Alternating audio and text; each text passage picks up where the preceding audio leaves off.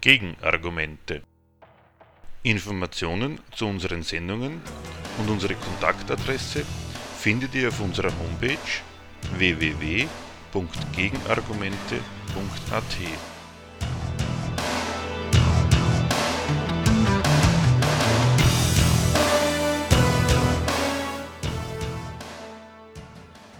Das Thema der heutigen Sendung USA versus Venezuela. Imperialistische Lektionen in Sachen Öl, Souveränität und Geld. Wir bringen dazu den Mitschnitt des Vortrags eines Redakteurs der Zeitschrift Gegenstandpunkt vom November des vorigen Jahres. Mein Name ist Usama Tarabin, ich bin Redakteur der politischen Vierteljahreszeitschrift Gegenstandpunkt, die in München herausgegeben wird. Ansonsten will ich mal so einsteigen. Wenn ihr jetzt hier heute Abend gekommen seid und ihr interessiert euch ja dann offensichtlich für das Thema, dann ist euch definitiv aufgefallen, es wird in Österreich nicht anders sein als da oben in Deutschland.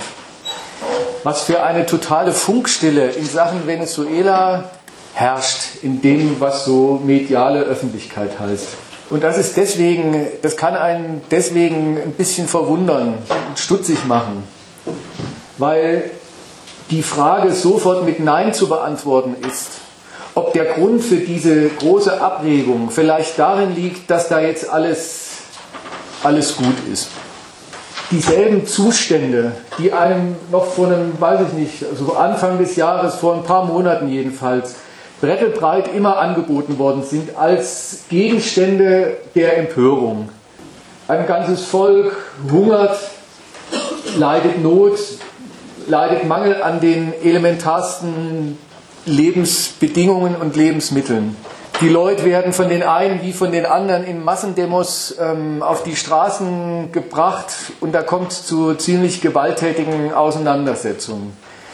Soweit die die Gewalt haben, sie haben, versuchen sie, sie einzusetzen für, halt für, ihre, ähm, für ihre Zwecke, dafür den Machtkampf, von dem das Land bestimmt ist, in ihrer, in ihrer Richtung ähm, voranzutreiben. Wozu nicht schlecht gehört, das Elend der Bevölkerung eben dafür auch zu benutzen. Von, an, an diesen Zuständen wie gesagt, äh, die einem ja nicht einfach nur so präsentiert worden sind, sondern die einem immer präsentiert worden sind als Gegenstände, über die man sich gefällig zu empören hat. In aller Regel mit einer sehr eindeutigen, jedenfalls offizieller Weise oder ja, durchgesetzter Weise, mit einer sehr, jedenfalls weitgehend eindeutigen Parteinahme. Letztlich mag es unterschiedliche Gründe geben und ähm, schlechte Bedingungen, aber irgendwie und dann doch ganz letztlich und ganz grundsätzlich ist es, ist es der Chavismus, erstens mit dem, was er vorhatte und zweitens damit, dass sich jetzt sich dessen führende Vertreter nicht von der Macht wegbringen lassen wollen. An dem hat sich nichts geändert.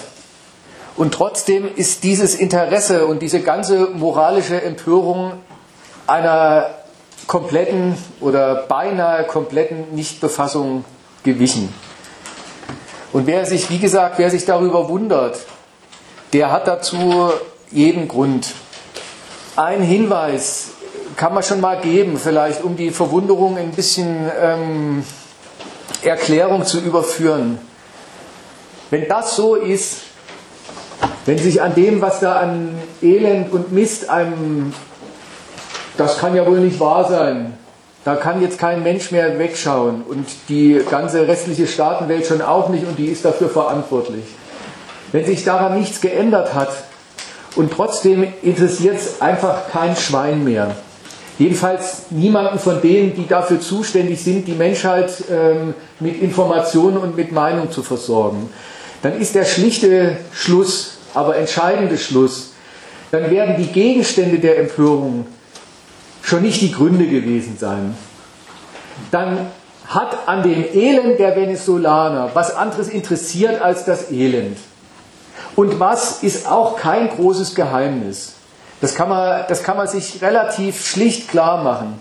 Weil auch in Zeiten dieser großen Aufregung die Darstellung dessen, wie es den Leuten geht und was denen angetan wird, sich einfach bruchlos immer mit dem gemischt hat, welche Aussichten bestehen jetzt eigentlich drauf, diesen Maduro endlich mal von der Macht wegzukriegen. Und dann wird die ganze moralische Empörung wohl auch so gemeint gewesen sein.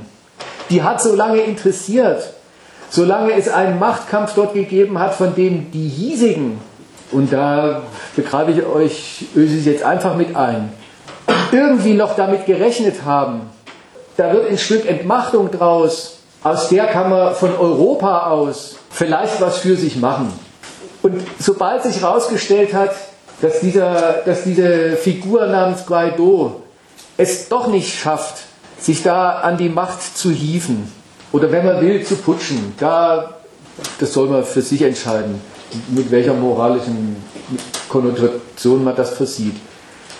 Sobald sich herausgestellt hat, der Maduro bleibt wohl doch noch eine Weile an der Macht, Trump deeskaliert mal wieder ein bisschen und vor allem aber dieser, ich glaube von Norwegen, jedenfalls auch in Europa ähm, angeregte und dann auch äh, begonnene Vermittlungsprozess zwischen Opposition und Regierungsmannschaft in Venezuela erhält schon im Vorhinein die Absage von der einzigen Macht, auf die es offensichtlich dabei ankommt, nämlich von den USA. Die haben gleich, äh, die haben gleich als Aval gleich vorneweg gesagt, dieser Verhandlungsprozess den die Europäer da vermitteln, der interessiert uns nicht. In dem Moment haben europäische Politiker und die mit ihnen einfühlsam mitdenkenden europäischen Medien das Interesse an Venezuela verloren. So beweist die Abregung jetzt nach der Aufregung, worin die Aufregung eigentlich bestanden hat, in was für einem zynischen Quid pro quo wo das eine, das Elend der Leute für was ganz anderes gestanden hat. Und wo man sich wieder mal als mitleidiger Mensch ähm, in das einfühlen sollte, aber dann um was ganz anderes nachzufühlen und nach und mitzudenken, nämlich Aussichten der politischen Einmischung und so weiter. Worin die Befassung damals bestanden hat, wie sie einem präsentiert worden ist, auch das bisschen, was es an Kontroverse gegeben hat, das war dann eben auch nicht besser als äh, das Schweigen. Und die Logik aller Kontroversen um Venezuela und auch in Venezuela, die folgen einem Prinzip, dem wird das heute nicht folgen, was ich zu erzählen habe. Und das ist das Prinzip, dass eigentlich der ganze Streit drin besteht, die ganze Befassung, mal abgesehen von so Prognosen, wie es womöglich ausgeht, in der Frage, wer an dem ganzen Mist, an dem ganzen Schlamassel schuld ist. Wer es verbockt hat, dass dieses an sich reiche Land jetzt bettelarm dasteht, dass die Nation mit den weltgrößten Erdölreserven irgendwie auch die weltgrößte Inflation hat von irgendwie, äh, weiß ich nicht, glaube ich, inzwischen mehreren tausend Prozent wer daran schuld ist, dass das Volk hungert, statt dass es nicht hungert und lustig ist, wer daran schuld ist, dass es vereint, dass es nicht vereint ist, sondern sich ähm, in, in so Machtkämpfe und für Machtkämpfe gegeneinander aufhetzen lässt, statt dass es ähm, als Volk sich und seinen Reichtum feiert. Warum diese, diese Befassung diese Art von Befassung, waren es die Chavisten, sind die Chavisten an dem, an dem Absturz dieses Landes schuld? Oder sind es die Feinde der Chavisten im Innern? Oder ist es die Einmischung äußerer Mächte? Oder vielleicht, wenn man ein bisschen gelehrt ist, ähm, es ist eine komplexe Mischung aus all dem. All diese Stellungnahmen taugen nichts. Und zwar deswegen, weil sie von einer Unterstellung leben. Die muss man mal namhaft machen. Und was ich zu sagen habe heute Abend, besteht eigentlich drin, diese Unterstellung, von der möglichst nichts übrig zu lassen. Die gemeinsame Unterstellung ist, wenn man, wenn man sich fragt, wer hat es eigentlich verbrochen, dass so ein Mist rausgekommen ist, dann ist die Prämisse die gemeinsame dass das eigentlich alles hätte nicht sein müssen. dass dieses Land mit entsprechend gutem Willen derer, die es regieren und mit entsprechend gutem Willen derer, die im Ausland irgendwie auch mit dem Land was zu tun haben, mit entsprechend gutem Willen, da müsste doch aus so viel Erdölreichtum eine propere Nation zu machen sein. Proper, erfolgreich, reich und schön, gemessen an allen Maßstäben von erfolgreichen Nationen, die heutzutage in der Welt des globalisierten Kapitalismus gelten. Warum ist das, ja, warum es ein Quatsch ist, diese Unterstellung falsch? Das will ich versuchen zu beweisen. Ich will ein paar Hinweise mal zum Einstieg drauf geben, warum, warum nichts, was man vorfindet, dafür spricht, dass es so sein könnte. Dass es nur an dem guten Willen liegen würde, aus dem Land was zu machen, wo es doch über so viel Erdöl verfügt. Der erste Hinweis besteht drin, euch darauf aufmerksam zu machen, über wie viele Länder eigentlich dieses Urteil schon ergangen ist. Wenn ihr euch mal fragt, welche Länder fallen euch eigentlich dazu ein, über die ihr schon sowas gehört habt? Eigentlich ein reiches Land, von der Natur mit Rohstoffen und mit sonst was gesegnet, aber trotzdem sind die Leute bettelarm, es gibt eine korrupte Elite und ähm, das Land ist am Arsch. Da fällt, glaube ich, hier jedem sofort ein halbes Dutzend ein. Und wer gut in Stadtland Fluss ist, dem fallen zwei Dutzend ein. Es gibt kein Land in Afrika, über das nicht so im Weltspiegel oder in einem Auslandsjournal oder sonst wo geredet worden ist. Das muss einem auffallen, dass das eine seltsam ubiquitäre, also eine seltsam allgegenwärtige, überall vorfindliche, scheinbare Gegensätzlichkeit ist. Obwohl so reich an Naturschätzen, das Land so arm. Vielleicht stimmt ja dann deswegen mit dem Obwohl irgendwas nicht.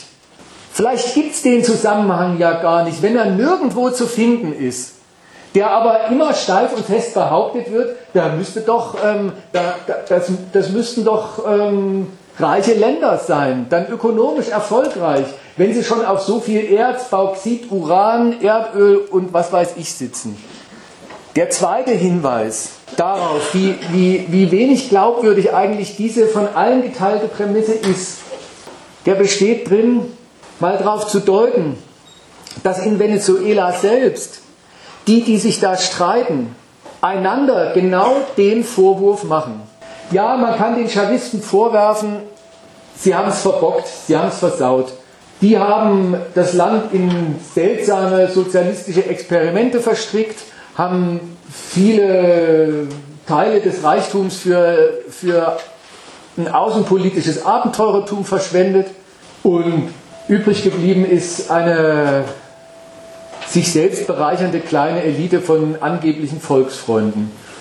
Und aus dem schönen, reichen Land haben sie, haben sie diesen Trümmerhaufen gemacht. Es könnte einem auffallen, vielleicht fällt es ja manchen von euch auf oder ein, Wer alt genug ist und sich an die Machtergreifung von Chavez erinnern kann, dass er exakt mit demselben Vorwurf gegenüber seinen Vorgängern angetreten ist. Der hat das Land übrigens, und nicht nur mit demselben Vorwurf, der hat das Land übernommen in einem quasi identischen Zustand. Das war Pleite. Die Leute waren total verarmt. Die haben sich zu Hungeraufständen angestachelt gesehen. In der Zuge ist er ja dann, hat er seinen ersten Putsch versucht und so weiter. Das Land war damals, vor 20 Jahren, schon mal genauso oder ungefähr genauso am Boden. Und da ist einer aufgetreten und hat gesagt, mit ein bisschen guten Willen, mit einem wirklichen Willen, aus dem Land was zu machen, müsste doch was zu machen sein. Aber wenn dem so ist, wenn die staatskapitalistisch regierenden Vor Vorgänger von ihm wenn die neoliberal, wenn man das so nennen will, regierenden Vorgänger, direkten Vorgänger von Chavez, die alle das Land ganz bestimmt nicht in Ruin führen wollten, warum auch? Da hat man noch nicht mal als Elite was davon. Wenn die ungefähr das Land in demselben Zustand schon hinterlassen haben, wie er jetzt, und wenn alle immer damit angetreten sind, aus dem vielen Öl muss sich doch und wird sich was anderes machen lassen als das, was das Land ist. Nämlich ein Land, was in der Liga mitspielt von Nationen, die man erfolgreich nennt. Eine überschaubare Elite von paar Nationen auf der Welt. Dann stimmt vielleicht gar nicht, dass es bloß an politischer Entschlossenheit mangeln tät. Dann hat es vielleicht was mit dem zu tun, was der Ölreichtum ist, den man immerzu verbucht als das ist doch ein Reichtum, das ist eine riesige Möglichkeit für lauter für lauter Fortschritt und für lauter Wohltaten. Und der letzte entscheidende Hinweis und Einstieg in die Überlegung, wie es dann vielleicht wohl tatsächlich ist, der besteht darin, das wird euch ja auch nicht unbekannt sein, dass dieselben, die sagen, ein Land, was wie Venezuela mit so riesigen Erdölvorkommen gesegnet ist, das hat es doch eigentlich gut getroffen. Das verfügt doch mit dem Erdöl über alles, was man braucht. Dieselben sagen, man muss unbedingt das Öl dafür benutzen, um sich aus der Abhängigkeit vom Öl zu befreien. Dieselben, die sagen, ein Land ist eigentlich reich, was auf viel Erdöl sitzt, sind felsenfest der Meinung, dass ein Land auf keinen Fall sich darin einrichten darf, von Erdöl zu leben. Das ist ein gewisser Widerspruch. Und wenn der dann fortschreitet, oder wenn Sie das dann fortschreiten lassen, dann wird es nicht besser. Dann bleibt nämlich der, der unvermittelte Widerspruch im Raum, dass man einerseits ganz fest davon ausgeht, dass Erdöl für eine ganze Nation ein prekäres Mittel ist, in dessen Abhängigkeit sie sich eigentlich nicht bringen, sondern aus der sie sich unbedingt rauswirtschaften muss. Aber dasselbe, was da als ähm, das ist scheiße, wenn man, das ist schlecht, wenn man davon abhängig ist, besprochen wird. Das soll zugleich das allerbeste Mittel dafür sein, aus dieser Abhängigkeit rauszukommen. Das ist so unmittelbar widersprüchlich, dass es weh tut. Aber es nützt offenbar nichts. Dieses Dogma gilt. Und weil das so felsenfest gilt und weil das sogar bis rein in ganz linke Kreise gilt, die allen Ernstes sagen, das kann bloß der böse Wille einer amerikanischen Verschwörung gewesen sein, dass die Chavisten ihr Volk nicht ins sozialistische Paradies geführt haben. Deswegen, und das ist jetzt vielleicht die erste große Enttäuschung des Abends, traktiere ich euch mit dem Versuch, das zu widerlegen. Ich habe erstmal nicht vor, und vielleicht hat ja die, zumindest die Einladungsüberschrift den Charakter einer halben, eines halben Etikettenschwindels. Ich will nicht über die Auseinandersetzung, zumindest nicht gleich, über die Auseinandersetzung reden, die heute in Venezuela toben. Auch nicht über die speziellen Kalkulationen, die ein Trump hat und die ihn von seinem, die er noch nicht mal in seinem ganzen politischen Establishment durchgesetzt hat. Also die leicht widersprüchlichen Kalkulationen der USA über, also in Bezug auf oder mit Venezuela. Und auch über das, wie die sich da im Innern behagen. Diese, dieses Jüngelchen, der jetzt in, der hockt ja wahrscheinlich gerade in den USA, wie der, ähm, wie der auf die Amerikaner setzt, auf die Nordamerikaner und was der sich verspricht.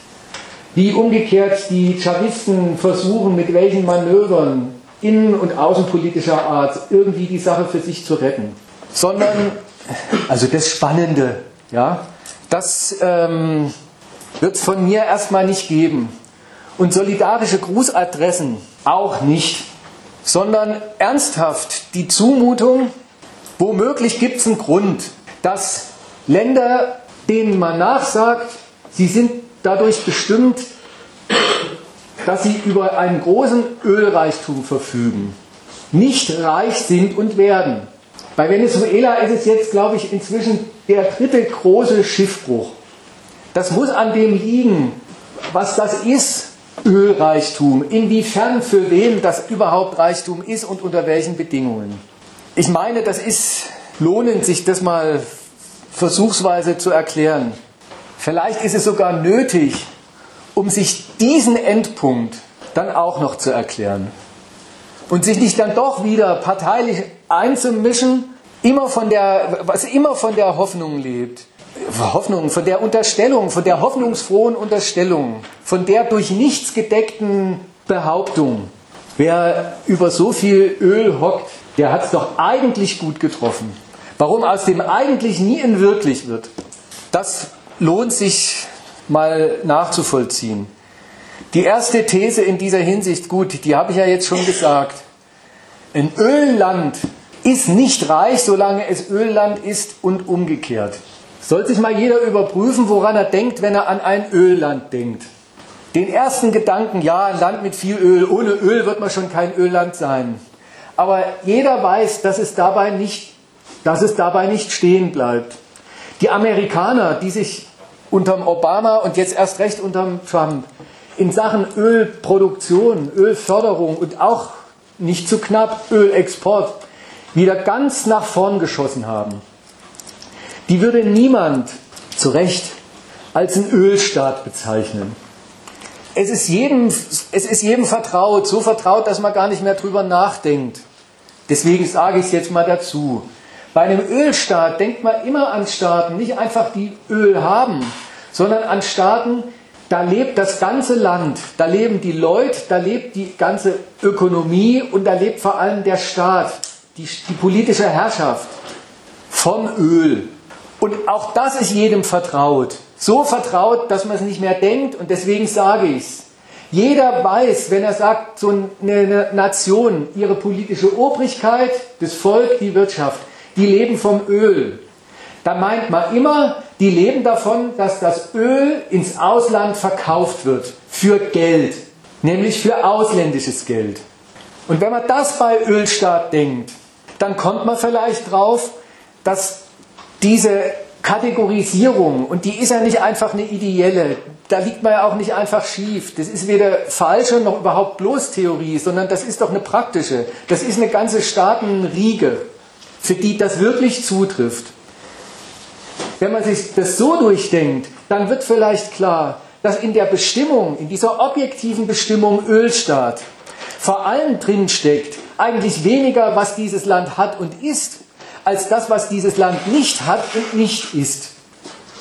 Denn wenn man schon sagt, eine ganze Nation lebt von dem Verkauf dieses einen Guts ins Ausland, und zwar für das ausländische Geld, dann sagt man damit erstens diesem Staat nach, dann liegt das daran, oder dann ist das die andere Seite davon, dass dieser Staat im Innern wohl über ein Geld verfügen mag. Und das ist bei diesen ganzen Ländern der Fall und das ist auch bei Venezuela der Fall. So sehr, dass sie ihm alle 20 Jahre einen neuen Namen geben. Nur eins geht diesen Staaten definitiv ab. Die regieren nicht mit ihrem Geld. Was ist jetzt das? Was soll damit gemeint sein? Ein Staat regiert nicht mit seinem Geld. Ja, zur Klärung dessen schaut man mal auf die Nationen, die so die ganz vorbildlichen Nationen auf der Welt sind, die, die als erfolgreich gelten, weil sie erfolgreich sind nach den Maßstäben, die nun mal gelten, und zwar deswegen, weil sie sie geltend machen. Inwiefern kann man bei denen sagen oder muss man bei denen sagen, das, das sind Herrschaften, die regieren mit Geld? Naja, erstens, sie verordnen ihrer Gesellschaft, dass da mit und in ihrem nationalen Geld gewirtschaftet wird. Das ist in Europa seltsamerweise bei mehreren Staaten jetzt der Euro, in den USA ist es der Dollar, aber jedenfalls, das tun sie. Insofern noch gar kein sehr großer Unterschied. Eine nationale Währung hat auch jeder Rohstoffstaat und hat auch Venezuela. Und das bleibt auch bei 12.300 Prozent jährlicher Inflation so. Das ist das nationale interne Zahlungsmittel. Der Staat gibt es raus, verbietet sogar immer noch, dass man es fälschen darf. So, aber jetzt fängt der Unterschied an der Erfolg geht überhaupt da los, wo aus dem großen staatlichen Diktum, hier wird gefälligst in diesem Geld gewirtschaftet, wird mit diesem Geld bezahlt, wo das der Startschuss dafür ist, dass dann ein erfolgreiches, ein die Nation erfassendes und alles einbegreifendes privates Geldverdienen losgeht. Ein Geldverdienen, das so geht, dass Unternehmen ihre Geschäfte machen. Die produzieren mit Geld, das sie vorschießen Und zwar zum Zwecke dessen, dass der Verkauf der Produkte ihnen sogar noch nicht nur das vorgeschossene Geld, sondern den Überschuss mit äh, erwirtschaftet. Auf die Weise stiften sie beieinander und bei allen, die sie sonst irgendwie bezahlen, diesen massenweisen Dienstkräften, die sie nämlich dafür brauchen, dass das überhaupt geht, bei denen sie dann halt diese Einkommen stiften. Also wo das, dass der Staat seiner Gesellschaften Geld verordnet, der Ausgangspunkt dafür ist, dass eine Marktwirtschaft zustande kommt, die ganz viel Geldreichtum, einerseits Geldreichtum produziert, auf den, jetzt kommt der zweite Teil, der Staat, der das erstens mit seinem Geld dem, also der dem den Stoff zur Verfügung gestellt hat, der die Gesellschaft auf diesen Stoff verpflichtet und der Gesellschaft alle Regeln für dieses sehr gegensätzliche Treiben, was dann losgeht, verpasst. Derselbe Staat in Form von erstmal von Steuern erkleckliche Teile des privat erwirtschafteten Geldreichtums abgreift und sich zuschustert und damit alles bezahlt, was er so an Herrschaftsbedarf hat. Von Stempelkissen angefangen über Polizisten, also den ganzen Gewalt- und Verwaltungsapparat, bis hin zu ähm, prächtigen Universitäten und Kindergärten womöglich, einem Gesundheitswesen, was er halt so für nötig hält, um sein Land zu regieren. Nicht zu so knapp übrigens immer ähm, ganz viel Gewaltmittel, äh, um überhaupt nach außen sich als, ähm, als Staat Geltung und Anerkennung zu verschaffen, also das ganze Militär. Den Herrschaftsbedarf, den Staaten haben, moderne Staaten zumal, den finanzieren sie daraus, dass ihre Geld, ihre nationale Ökonomie, über die sie regieren, immerzu Geld ausschwitzt, auf das er dann zugreift, auf das hin er sich auch verschuldet und wie gesagt, sich damit als Herrschaft ausstattet. So leben moderne bürgerliche Staaten von ihren Völkern, von dem, wie ihre Völker wirtschaften. Und der zweite Effekt, der, und jetzt sozusagen der dritte Stufe, also der zweite Nutzen, den ein Staat davon hat, wenn es funktioniert, und bei erfolgreichen Staaten ist es so, dass die nationalen Wirtschaften eben nicht nur das Geld ausschwitzen, auf das dann der Staat zugreift, das im Nötigen vielleicht, vielleicht einfach druckt, aber jedenfalls immer schön, also wo er sich mit Steuern immer ganz gut bedient, sondern dass sie umfassende Produktionsapparate sind, moderne, moderne Industriestandorte, die dann auch im Wesentlichen alles das sachlich produzieren, was der Staat dann mit dem Geld bezahlt. Also dieser doppelte Nutzen.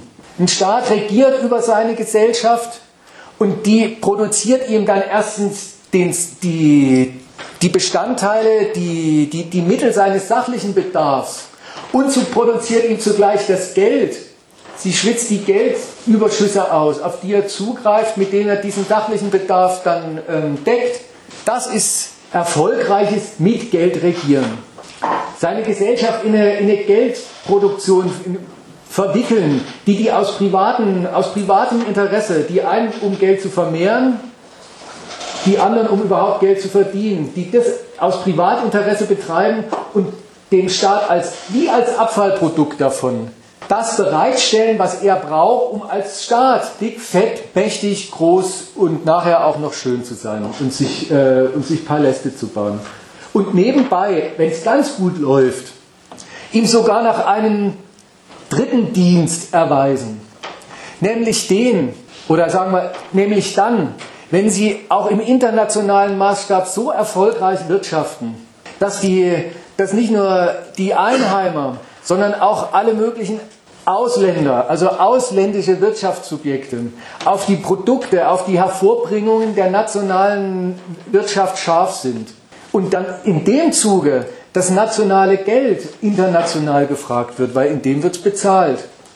Sodass der Staat mit seiner nationalen, mit seiner, mit, mit, in seiner nationalen Währung nicht nur das Mittel hat, von seiner Ökonomie zu leben, sondern dass er zugleich über ein Mittel verfügt, Mit dem kann er nebenbei noch auf der ganzen Welt einkaufen gehen und sich da noch, was weiß ich, die Hightech-Flieger äh, beschaffen, die er, die er im Inland nicht zu kaufen kriegt und so weiter.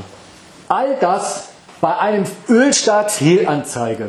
Ein Staat, der vom Verkauf von Öl lebt und dann seine Nation irgendwie leben lässt, der ist die absurde Existenz einer Herrschaft, die herrscht zwar über ein Territorium und da kräuchen und fleuchen Leute und die leben schon auch irgendwie von irgendwas. Und dafür haben sie unter Garantie den Staat nie gebraucht, sondern da setzt er sich drauf.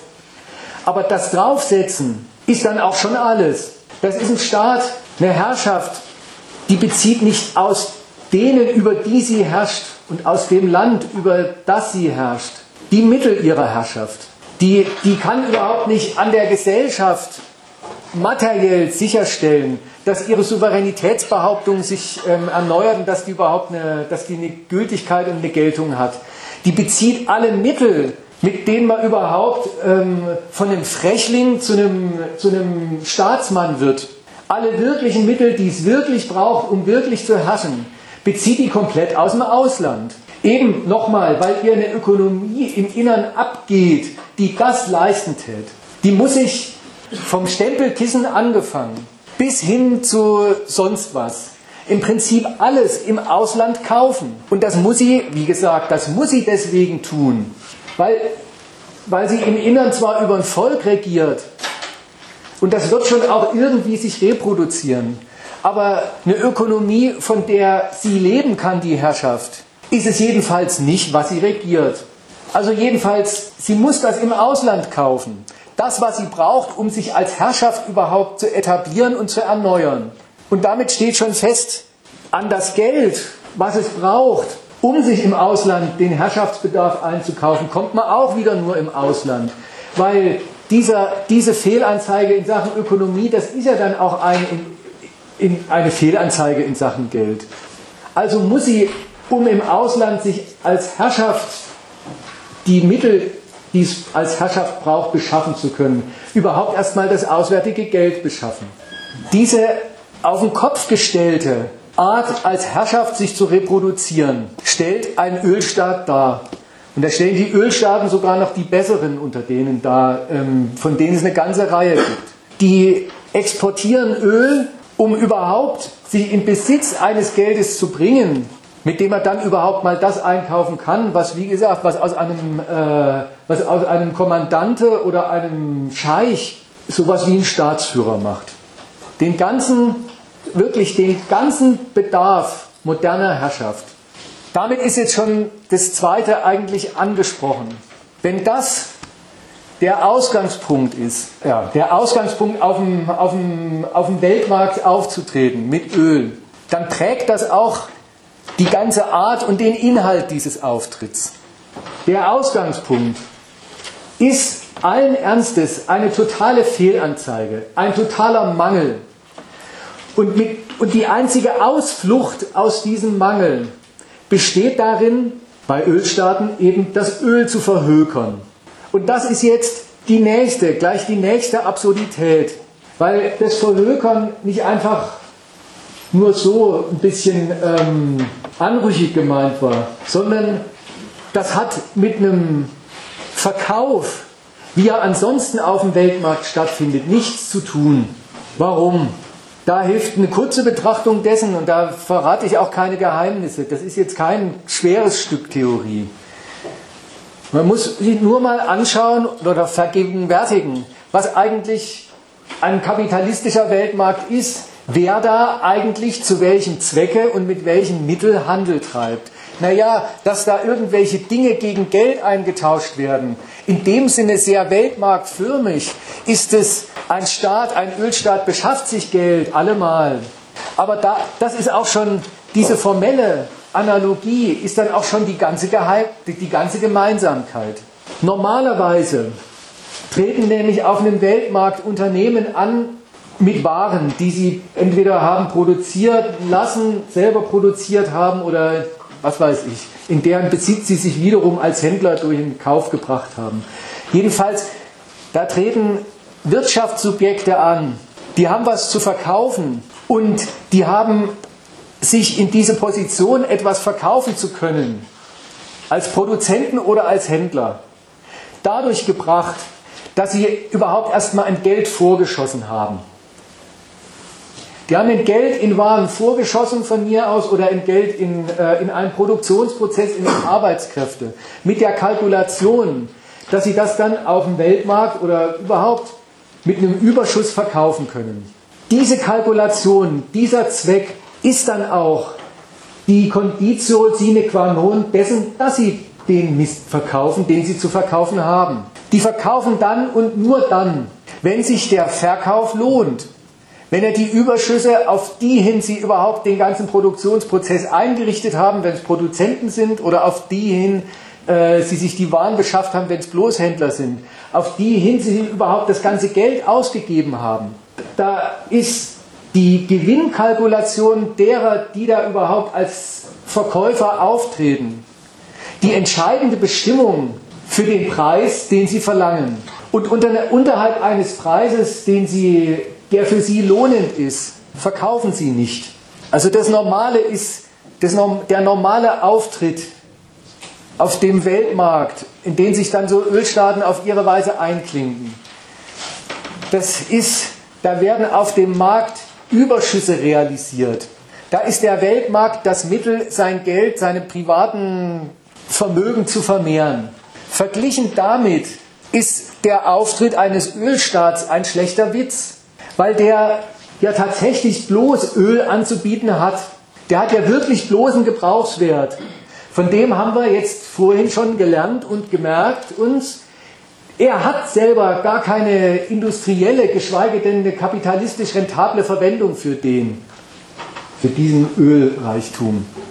Der ist ernst genommen für diesen Staat, für, für diesen Staat und in diesem Staat ist es überhaupt kein Ölreichtum, kein Reichtum, sondern der wird überhaupt erst zu einem, wenn sich jemand findet im Ausland, der irgendein ausländisches Geld dafür hergibt.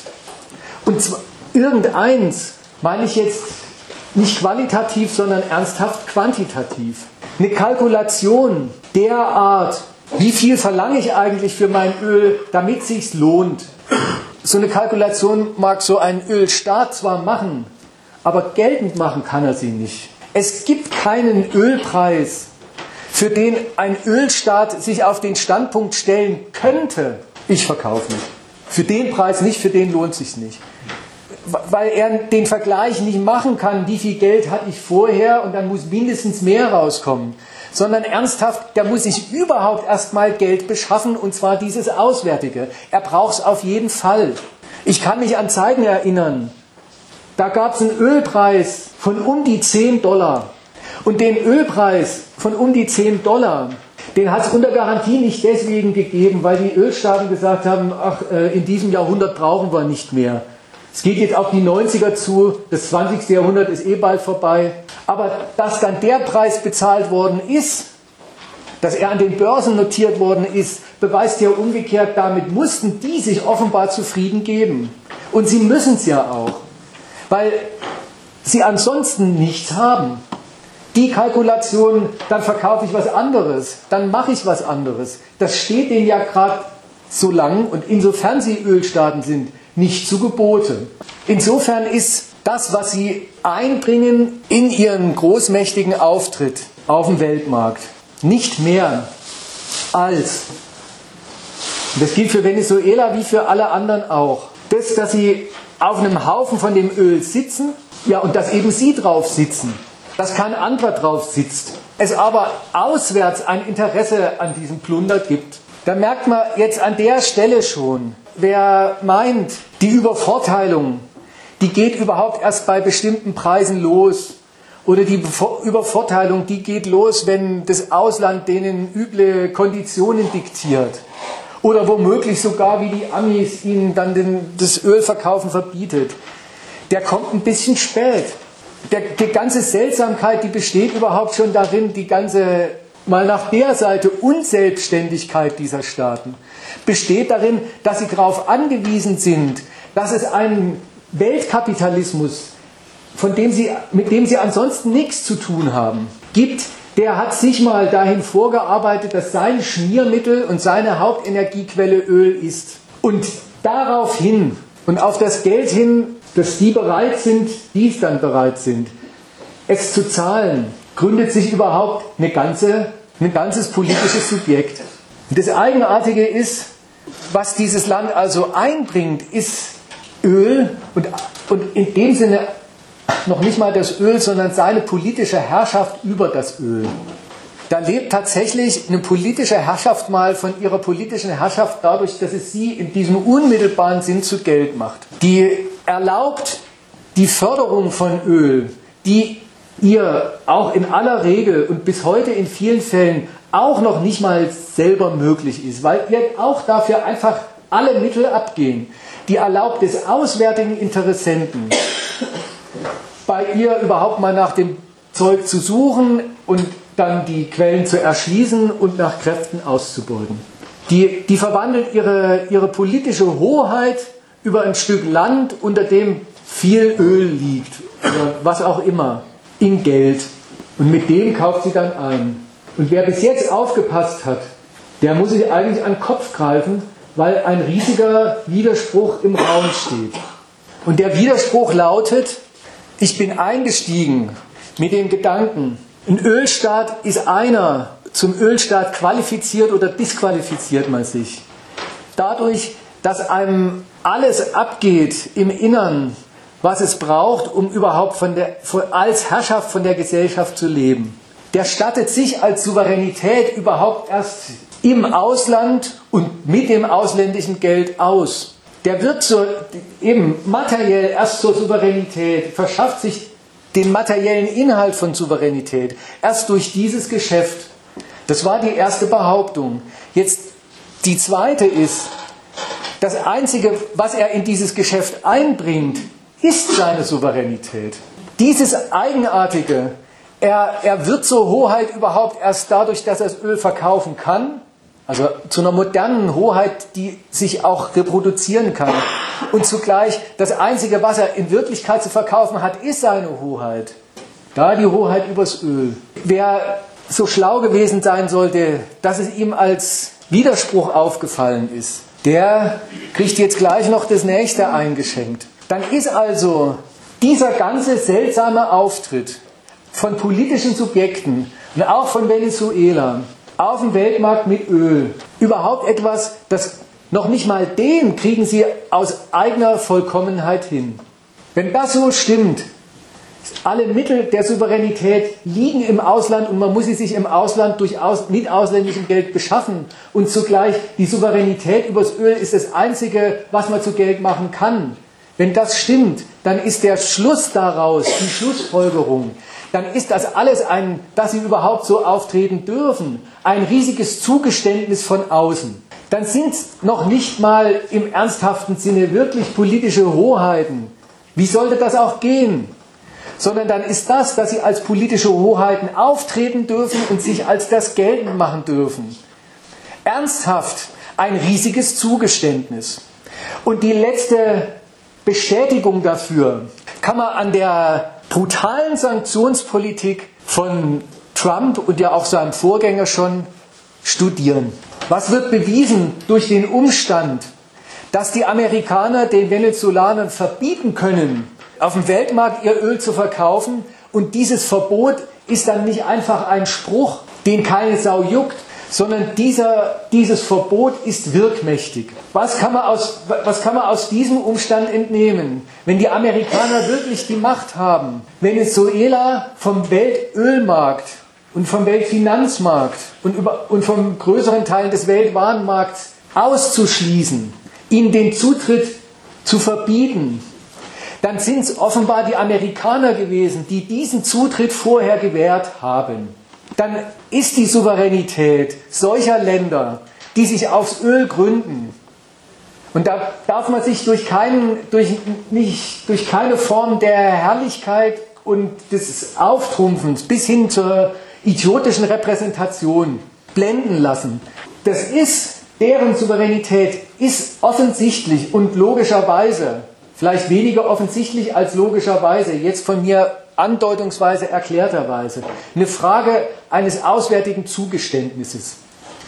Der amerikanische Imperialismus, und das schlimme Wort ist ja in dem, in dem Ankündiger schon gefallen, und das halte ich auf jeden Fall, das war jedenfalls nicht der Etikettenschwindel. Der Imperialismus Amerikas, der beginnt nicht damit, dass man solchen Ländern verbietet, ihr Öl zu verhökern, sondern dass sie es ihnen verbieten können. Jetzt sage ich es zum dritten Mal. Beweist, dass der Imperialismus Amerikas schon vorher liegt. Offensichtlich haben die USA im Bündnis mit ein paar anderen Elitenationen, aber vor allem sie, und das betrifft vor allem den Weltölmarkt, der war schon immer eine sehr amerikanische Angelegenheit. Offenbar haben die es für opportun, für gut und für nützlich befunden, sich den Zugriff auf das Öl der Welt so zu verschaffen, dass sie nicht wie ihre kolonialistischen Vorgänger französischer oder niederländischer oder französischer Provenienz andere Landstriche besetzen und dann entweder gleich ein Kolonialregime dort installieren oder so ein, so ein pseudo-souveränes Regime, was aber dann doch äh, von hinten bis vorne seine Befehle ähm, aus London oder sonst woher abholt und vor allem exklusiv sein Öl äh, in das jeweilige Mutterland ähm, verkaufen muss. Sondern die amerikanische Tour des Imperialismus hat jetzt seit vielen Jahrzehnten, im Prinzip seit die den Aufstieg äh, ähm, zur Weltmacht gemacht haben, und da haben sie in Lateinamerika angefangen, darin bestanden, Ländern wie Venezuela überhaupt gegen ihre alten kolonialen Mutterländer zu sowas wie Souveränität zu verhelfen. Unter der überhaupt nicht abwegigen, sondern dann ja eingetretenen Prämisse und Kalkulation dass den Ländern, wenn sie mit ihrer formellen Unabhängigkeit überhaupt irgendwas anfangen wollen, sie darauf angewiesen sind, das, worüber sie überhaupt verfügen, an den meistbietenden Nachfrager zu verscherbeln. Und da haben sich die Amerikaner, was ihre Nachfrage anbelangt und hat und was ihre Zahlungsfähigkeit anbelangt hat. Und auch das nicht zu, nicht zu Unrecht. Das war keine haltlose Kalkulation. Immer und immer mehr in der Lage gesehen, dass sie das auf jeden Fall für sich ausnutzen können. Die, US, die Politik der USA, vor allem in Bezug auf die Ölstaaten und vor allem in Bezug auf die, naja gut, das ist ja vor allem Venezuela, aber gut, damals auch Mexiko, auf die lateinamerikanischen Ölstaaten, das war allen Ernstes und nicht als ein Trick, nicht als vorgeschoben. Die Politik der Open Doors, wie die das genannt haben, und der Souveränität dieser Staaten. Kein anderes Land soll das Recht haben, so ein Land einseitig auf sich zu verpflichten, sondern das Land soll offen stehen allen Nachfragern nach seinem Naturrohstoff. Und, und das konnten sie sich leisten und das wollten sie sich leisten, weil sie auf die Weise, weil sie davon ausgegangen sind, dass das für amerikanische Konzerne auf jeden Fall von Nutzen sein wird dass diese Konkurrenz ums Öl, sobald sie dann in den Händen der kapitalistischen Ölunternehmen liegt, allemal eine ist, die wird von, von amerikanischen Konzernen nicht nur irgendwie bestanden, sondern die wird von denen angeführt und geprägt. Insofern ist das, was man heute mitkriegt und was man ja gar nicht erst heute mitkriegt, an Eingriffen, an amerikanischen Ansprüchen an solche Ölstaaten und jetzt vor allem an diesen Ölstaat äh, Venezuela. Das sollte einen hinweisen darauf. Das, das, daraus kann man und daraus muss man schließen, wie sehr eigentlich die ganze Existenz, schon als es funktioniert hat, dieser Nation ein amerikanisches Konstrukt gewesen ist. Die sind Kreaturen, jetzt sage ich es sag mal so, Kreaturen im Sinne von, das sind Geschöpfe, des imperialistischen Interesses an ihnen. Und das ist ein viel grundlegenderer Befund, als ähm, sie werden ungerecht behandelt. Es ist nämlich auch an der Stelle die Widerlegung, die Absage an die Schnapsidee, man könnte doch ähm, so ein Land auch mal nett behandeln. Ja, dass so ein Land überhaupt als Land auftreten kann, das liegt überhaupt daran, dass die politischen Verwalter der kapitalistischen Zentren der Welt es für opportun, also für, für nützlich, für angelegentlich befunden haben, für das Prinzip ihres, so richten wir uns die Welt her, dass sie nicht überall Souveränität bekämpfen, sondern dass sie Souveränität woanders benutzen. Und da, damit steht schon fest, dass so ein Souverän in seinem Souveränitätsgebrauch auch nur so frei ist, wie er für diesen Nutzen an dem äußeren Interesse an ihm nützlich ist und bleibt. Die imperialistische Benutzung, die fängt nicht erst da an, wo man ihnen Knebelverträge aufherrscht, sondern umgekehrt da, wo man sie zulässt zum Weltmarkt.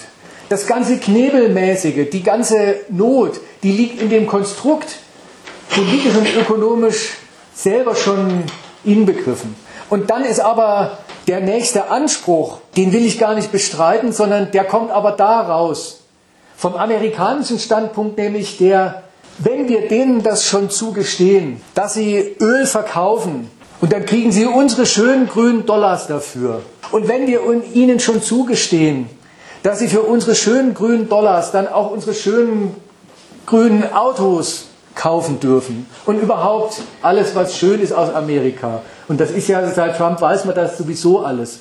Und überhaupt, sie dürfen sich auch mit allen anderen auf dem Weltmarkt tummeln, dürfen sogar denen für unsere Dollar was verkaufen und dürfen denen für unsere Dollar was abkaufen. Dann ist das der Sache nach die Art und Weise, wie man die Länder von Amerika aus für sich nützlich macht, aber dieses nützlich machen hat Amerika immer vom Standpunkt eben der Konzession, das gestehen wir ihnen zu, betrieben. Und diese Konzession an den übergeordneten politischen Preis gebunden, dass dann auch Botmäßigkeit doch der gerechte Preis ist, den Amerika verlangen darf. Gerade weil sie ihnen zugestehen, dass sie souveräne Subjekte sind. Und gerade weil sie, weil das ich gestehe Ihnen zu, Sie sind souverän und sollen aus nationalem Eigennutz handeln. Da schreibe ich Ihnen nichts vor. Aber weil klar ist, das hat gefälligst zum Nutzen Amerikas auszugehen, ist von Amerika aus, von den USA aus und damit objektiv die Souveränität solcher Staaten unter den Vorbehalt gestellt, dass sie anzuerkennen haben, dass sie am Nutzen und dann eben doch an den politischen Vorgaben Amerikas sie die letzte Grenze dessen haben, also die ultimative Grenze und eigentlich den ultimativen Gehalt dessen, wie weit sie und worin eigentlich sie im Gebrauch ihrer nationalen Gewalt gehen dürfen. Der ganze Chavismus ist eine Variante davon gewesen, wie man den Widerspruch, in den damit diese Länder buxiert waren. Sie können vom Öl leben, aber es ist, ähm, es es ist nie das Lebensmittel, von dem Sie bestimmen, wie reichlich es fließt. Sie dürfen Ihr Öl verkaufen und einen Preis dafür verlangen. Aber Ihr Interesse an dem Preis ist zu 0,0 Prozent eine Bestimmungsgröße für den Preis. Sie dürfen einen verlangen, aber Sie müssen sich dann auch mit allem zufrieden geben, was Ihnen da als Preis eingespielt wird. Und dass das ein riesengroßer Widerspruch schon ökonomisch ist für die Länder, das muss man nicht erklären, sondern das findet man vor dann sind sie von Schwankungen auf dem Ölpreis abhängig. Wie gesagt, den bilden sie überhaupt nicht. Von dem sind sie in keiner Weise Subjekt. Aber alles, was sie haben, besteht in dem Preis, den sie verlangen können. Zugleich ihre Notwendigkeiten sind ja auch gar nicht, also die Notwendigkeiten, die sie haben und die sie alle mal bezahlen müssen als Herrschaften, sind nicht, die ergeben sich doch gar nicht aus dem, wie viel sie gerade erlösen können, sondern die sind auch eine davon getrennte, fixe Größe. Der Gewaltbedarf dieser Herrschaft, der sinkt doch nicht dann, wenn der Ölpreis sinkt. Und so weiter. Jedenfalls ein einziger Widerspruch ökonomisch für diese Länder, vom Öl zu leben. Es ist ein einziger Widerspruch politisch für sie, dass sie als souverän anerkannt sind, auftreten dürfen, dass ihnen der souveräne Eigennutz und Materialismus wie jedem anderen Staat auf der Welt zugestanden ist, aber dann doch unter dem großen Generalvorbehalt steht, ihr habt gefälligst als Ölstaaten für uns nützlich zu sein. Also der Widerspruch politisch einer Souveränität, die nicht nur vom auswärtigen Interesse lebt, sondern auch vom auswärtigen Zugeständnis, dass sie darin gut funktioniert. Dieser doppelte ökonomische und politische Widerspruch, der hat alle Ölstaaten immer schon dazu angestachelt, was anderes aus sich zu machen. Das ist der Grund dafür, für dieses seltsame, ähm, was ich vorhin erwähnt habe, für, für diese seltsame Gewissheit, ähm, dass man vom Öl als Staat dann irgendwie doch nicht gut lebt. Darin liegt und daher kommt. Der Chavismus ist eine, und zwar eine ziemlich besondere Art gewesen, aus diesem Widerspruch sich rauszubuxieren. Und er hat auf seine besondere Weise eine Behauptung eingelöst, die sage ich jetzt nur noch als den letzten Satz hin. In allem, was ich bisher gesagt habe, ist enthalten, dass alle Versuche dieser Staaten, sich aus diesem ökonomischen und politischen Widerspruch rauszuwirtschaften, ihn mit der Nase drauf stoßen, dass sie in ihm stecken. An allen Versuchen, die bis jetzt alle gescheitert sind, an allen Versuchen, aus dem Widerspruch rauszukommen, aus diesem doppelten ökonomischen und politischen Widerspruch, macht sich geltend, dass eben doch gilt, was einem überhaupt diesen Widerspruch als Ölstaat ähm, so, so lästig macht und sogar so unaushaltbar. Die Chavisten sind das, die, die sind das ganz, ja, und da ist jetzt auch wieder ähm, egal, wie man, wie man äh, moralisch gestimmt ist, das tragische oder sonst wie Beispiel dafür, jedenfalls sehr deutliche, dass gerade in den Versuchen, sich aus dem Status eines Öllandes herauszuwirtschaften, sich alles reproduziert, was einem in diesem Status so zu schaffen macht.